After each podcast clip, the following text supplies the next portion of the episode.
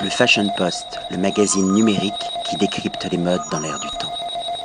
Patrick Thomas pour le Fashion Post. Ce soir, nous sommes dans le 8e arrondissement à Paris et à un air de Dolce Vita en plein cœur de Paris avec le restaurant Oliva, accueilli par sa créatrice Maria Gloria Brigoni. Bonsoir. Bonsoir.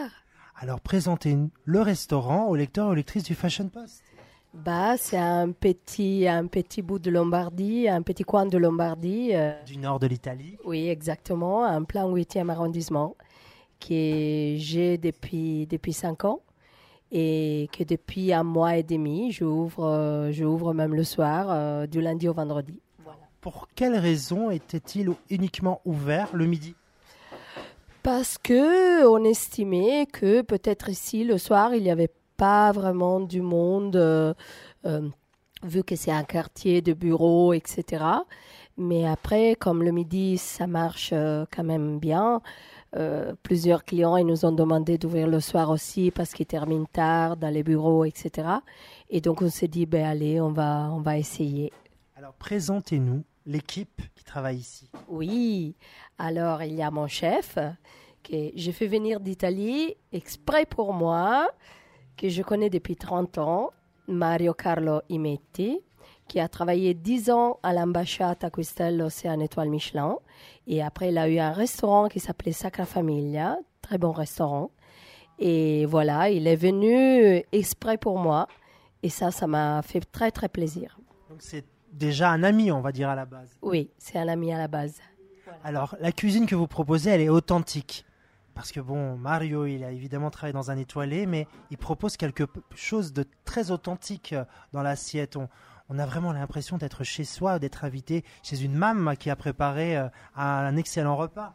Bah oui, on est, les deux, on va dire, de la même génération, quelques années de distance, mais et nous, on a grandi avec des mamas et des grand-mères, euh, des nonnes qui faisaient les pâtes euh, maison tous les, tous les week-ends.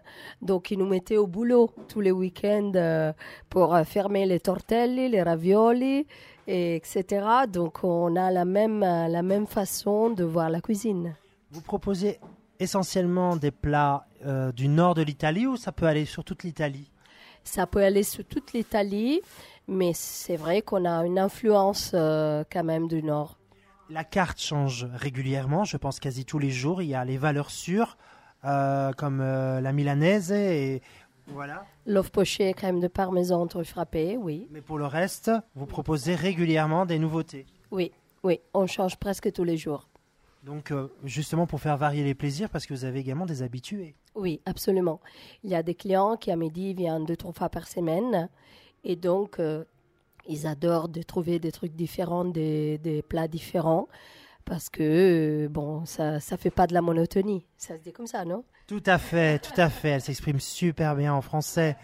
Alors, euh, je- les, heures, les horaires d'ouverture, Oui, alors on ouvre de midi à 14h30, euh, 15h, on va dire, ça dépend.